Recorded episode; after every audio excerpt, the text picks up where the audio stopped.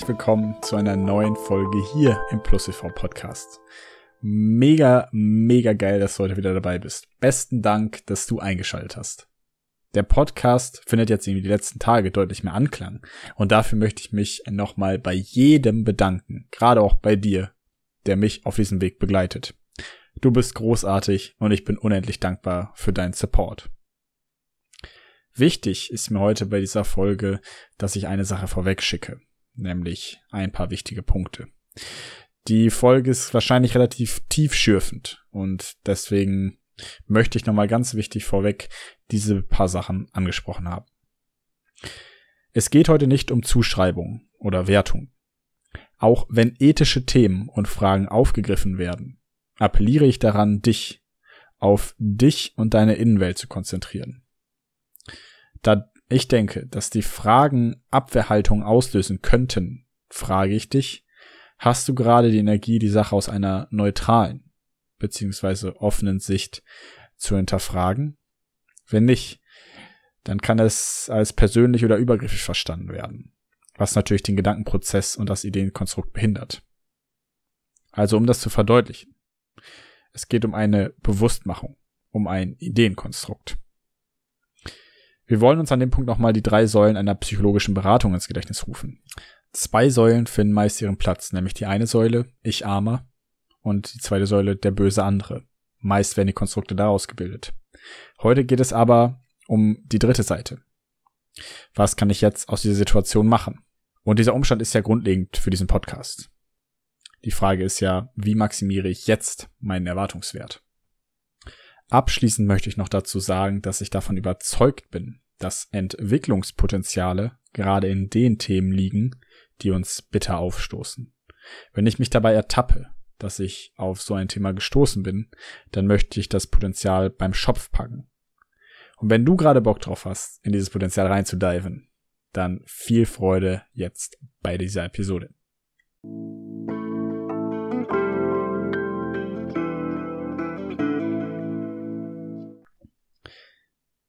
Die Frage dieser Folge lautet, sollte ich Streit vermeiden? Genauer, sollte ich auf eine gewisse Art und Weise handeln, um Streit zu vermeiden? Ich bin in meinem eigenen sozialen Kontext in der letzten Zeit mehrmals auf diese Anregung gestoßen. Und ich habe mir in diesem Zuge nachträglich die Frage gestellt, was ich von diesem Motiv halte. Demnach steigen wir jetzt ein in ein Ideenskonstrukt welches nicht wertend ausgerichtet ist, sondern lediglich Schlussfolgerungen aufwirft, die möglicherweise lohnend sind zu hinterfragen. Ich bin darüber mit meinem Mitbewohner und guten Kumpel ins Gespräch gekommen. Also sind davon sicherlich einige Gedanken im Dialog entstanden und keine reine Eigenleistung. Ein Beispiel zur Untermauerung. Ich selbst bin seit über fünf Jahren vegan unterwegs und habe schon einige Gespräche darüber geführt. Klar. Aber in letzter Zeit bin ich immer wieder über die Thematik gestolpert, dass Freunde und Bekannte von mir sagen, ich esse eigentlich vegan, wenn ich aber bei meinem Elternhaus bin oder bei meinen Großeltern eingeladen, dann esse ich auch immer wieder mal Fleisch, um eben Streit aus dem Weg zu gehen. Ein anderes Beispiel, immer wieder bemerke ich, dass über das Thema Emotionen, Intimität oder Sex weniger offenen Beziehungen oder Freundschaftskreisen geredet wird, als gegebenenfalls unter vier Augen. Dabei sind die Motive meistens, ich möchte die anderen nicht vor den Kopf stoßen. Ich klinge dann versaut. Ich werde seltsam angeschaut. Ich möchte nicht needy oder komisch wirken. Aus einer anderen Perspektive betrachtet könnten wir zu der Frage gelangen, warum sollte ich nicht jederzeit die Wahrheit sagen? Es lässt sich dabei über mehrere Motive nachdenken. Erstes Motiv, ich möchte den Gegenüber oder mich selbst nicht verletzen enttäuschen, entrüsten. Zweitens, ich selbst weiß nicht genau, wie ich zu der Sache stehe und nehme mich der Meinung des Gegenübers an, positioniere mich unüberlegt. Drittens, mir fehlt der Mut, zu meiner eigentlichen Meinung zu stehen. Viertens, es ist ein Muster, welches sich gegebenenfalls weitreichend fortsetzt. Schlüsseln wir diese Motive ferner also mal auf. Angefangen bei dem Wort enttäuschen. Enttäuschen. Täuschung. Weg von der Täuschung. Wovor eigentlich täuschen? den eigentlichen echten Gefühlen? Der Individualpsychologe Adler hatte angeführt, ein wichtiger Indikator für die eigene Freiheit ist, nicht von jedem gemocht zu werden. Sollen wir jetzt also Streit suchen? Nein. Aber die Aufgabe der Bewertung einer Botschaft beziehungsweise einer Handlung liegt eben bei dem anderen. Respekt heißt den anderen in seinen Motiven zu sehen und auch zu verstehen, nicht die Motive zu seinen eigenen zu machen. Was mich wieder zu der nächsten Frage bringt, wieso ist der andere eigentlich verletzt? Beide dieser Begründungen sind im Außen behaftet und haben einen interessanten Punkt inne. Zu wem bist du in diesem Moment ehrlich? Wem tust du damit eigentlich einen Gefallen? Ich als Mitmensch ziehe daraus meine Schlüsse und frage mich, wieso handelt mein Gegenüber im Kontext mit mir anders als beispielsweise mit seinen Eltern oder mit seiner Freundin? Gibt er mir andere Werte vor, als er eigentlich innehat? Ist das ein Muster, was sich festsetzt? Gibt es noch andere Dinge, wo mein Gegenüber bei anderen Menschen andere Dinge über sich erzählt oder anführt und mir dann letztlich anders erzählt? Natürlich frage ich mich diese Dinge auch persönlich für mich. Mir persönlich ist dabei sehr wichtig geworden, dass mein Gegenüber einen Sachverhalt versteht. Beziehungen auf Augenhöhe zu führen, heißt, ein echtes Bild von sich selbst vermitteln zu können und auch genau so gesehen zu werden. Zwei Menschen sollten sich folglich immer bemühen, den anderen als die Person zu sehen, die sie ist. Das alles ist Grundlage für eine Beziehung horizontaler Art, nicht vertikaler. Es steht keiner über dem anderen, es fällt kein Urteil es entsteht keine Wertung. Erst dann entsteht Zweisamkeit und Liebe. Alles andere ist Dominanz, Machtkampf und egoistische bzw. unechte Nähe.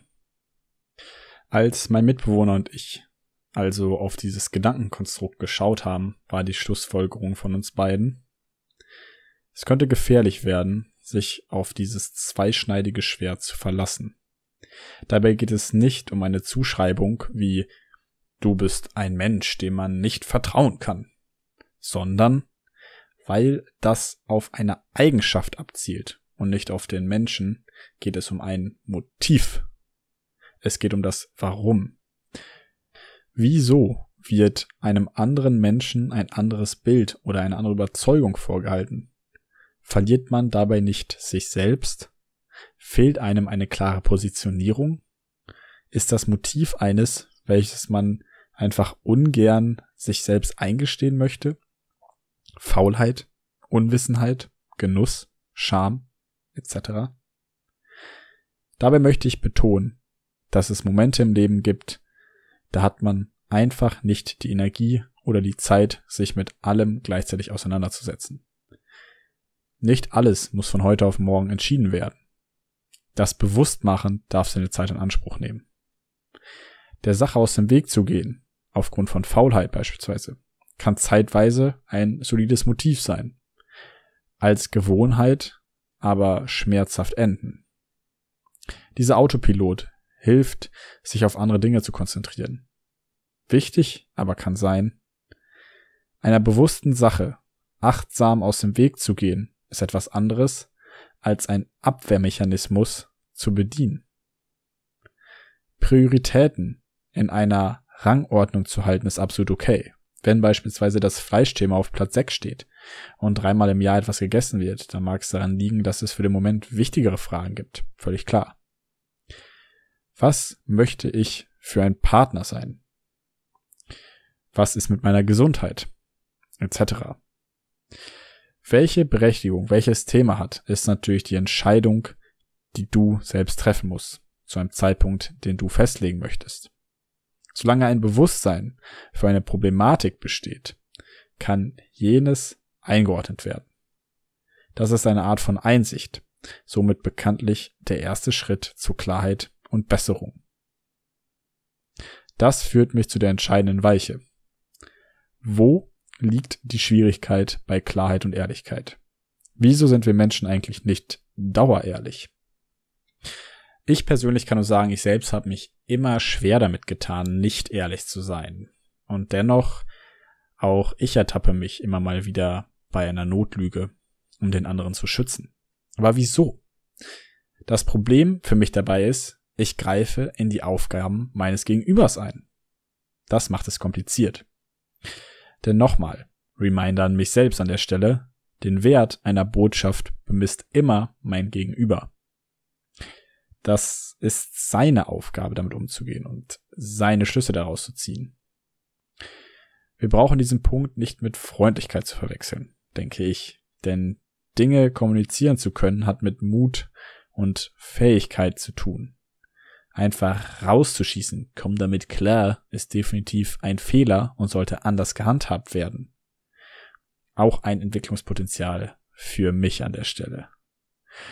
Und über diese Schlüsse dürfen wir dann im neuen Gewand diskutieren. Solltest du also dafür verurteilt werden, beispielsweise bei deinen Eltern kein Fleisch zu essen, liegt es wieder an dir, die Thematik für dich zu klären und Schlüsse daraus zu ziehen? Ich erinnere an die horizontalen Beziehungen. Ein weiterer Aspekt dabei ist die Langfristigkeit bzw. Kurzfristigkeit der Entscheidung. Wenn wir auf unseren Erwartungswert schauen, dann gucken wir natürlich auf langfristige Entscheidungen. Ist ein Ausweichen, ein sich einstellen, ein Anderssein eine Sache, die langfristig Bestand hat? Sollte ich meiner Freundin etwas vorgaukeln, um jedes Mal meinen Kühlschrank leer räumen, weil ich vegan lebe und sie Fleisch liebt? Sollte ich dieses Bild aufrechterhalten? Zu welchem Preis? Gebe ich damit nicht einen Teil meiner Persönlichkeit ab? Lagere ich diese nicht aus? Oder sollte ich meinem Freund sagen, ich hätte gern mehr Nähe, wenn es eigentlich darum geht, mal wieder wilden Sex auf dem Küchentisch haben zu wollen? Wie und warum hemmen wir uns? Wie gesagt, es geht nicht um ein unüberlegtes Rausposaunen, sondern ein echt oder ein ehrlich sein dürfen. Eine Basis zu untermauern, auf der ich so verstanden werde, wie ich wirklich bin, beziehungsweise sein möchte. In diesem Punkt bin ich mir sicher, dass du mich verstehen kannst. Dass es eine ungesündere Art ist, einen Charaktertrait im Alltag bei Person A anders auszutragen als bei Person B. Gerade sich selbst gegenüber. Sich selbst und seinen Glaubenssätzen und Werten Gewicht beizumessen, ist ein Schritt in Richtung Selbstbewusstsein und auch Selbstständigkeit. Einem ständigen zu sich selbst stehen. Das hat wieder mit Mut, Respekt und Selbstwert zu tun. Was letztlich zu einer unkomplizierten langfristigen Lösung führen kann. Mit sich selbst klar zu sein und diese Klarheit auch zu kommunizieren, sodass sich jeder darauf einstellen kann. Jeder weiß, woran er ist. Diese Art von Ordnung scheint mir persönlich sehr befreiend. Was meinst du?